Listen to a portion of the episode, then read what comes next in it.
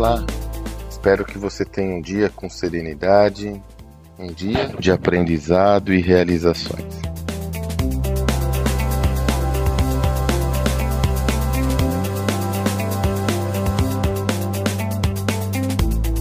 Gravo esse áudio numa segunda-feira. Quem me acompanha já sabe que segunda-feira é o dia da minha newsletter semanal.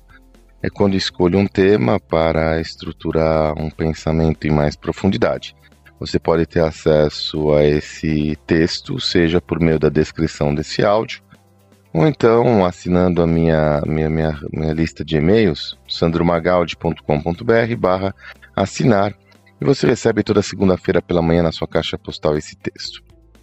Nessa semana, eu escolhi, ainda seguindo a linha da semana passada, que eu falei que eu usei num dos áudios a metáfora do sapo em água fervendo para tangibilizar a visão do risco da mudança, da não mudança. Eu escolhi outra, aí sim, uma fábula para mostrar um dos riscos advindos desse período de alta instabilidade que nós estamos vivendo. A fábula da galinha dos ovos de ouro. Depois você dá uma lida, né, eu estruturo em detalhes a fábula, mas é aquela história do fazendeiro que encontra uma galinha que botava ovos de ouro todo dia e um belo dia ele decide ter uma ideia maravilhosa e falou: "Puxa, se tem tanta, se ela bota um ovo por vez de ouro, que deve ter na barriga dela?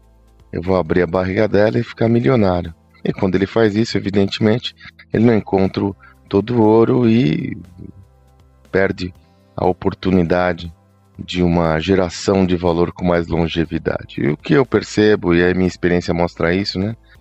Vivendo em tantos contextos de Brasil, de instabilidade, que é muito usual que aconteça em contextos como o atual, as empresas instadas por toda essa segurança buscarem atalhos é claro que existe um argumento para isso, que a grande instabilidade gera o um medo da própria sobrevivência do negócio.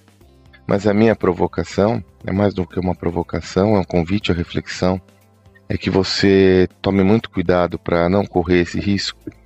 Tome muito cuidado para não matar sua galinha dos ovos de ouro, que são as iniciativas é, que realmente são responsáveis pela sustentabilidade do seu negócio no médio e longo prazo é, em detrimento de, da busca de atalhos. Né? Então, por exemplo, a gente vê muito isso, uh, economias burras, né, que vão gerar um impacto no curto prazo na sua geração de receita, na sua geração, perdão, na sua geração de lucratividade, mas que podem onerar, por exemplo, a relação com o cliente.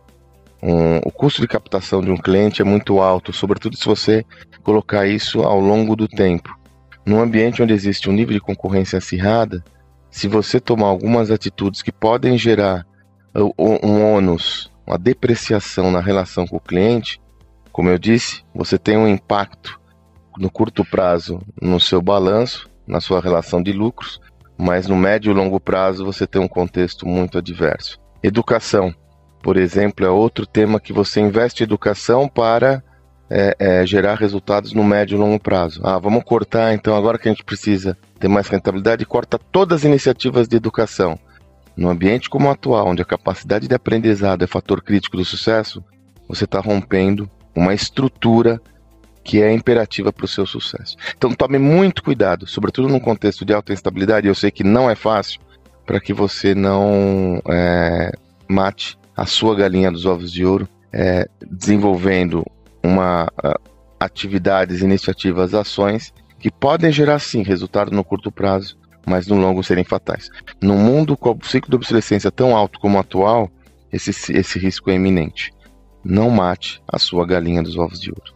Que você tenha um excelente dia e até amanhã.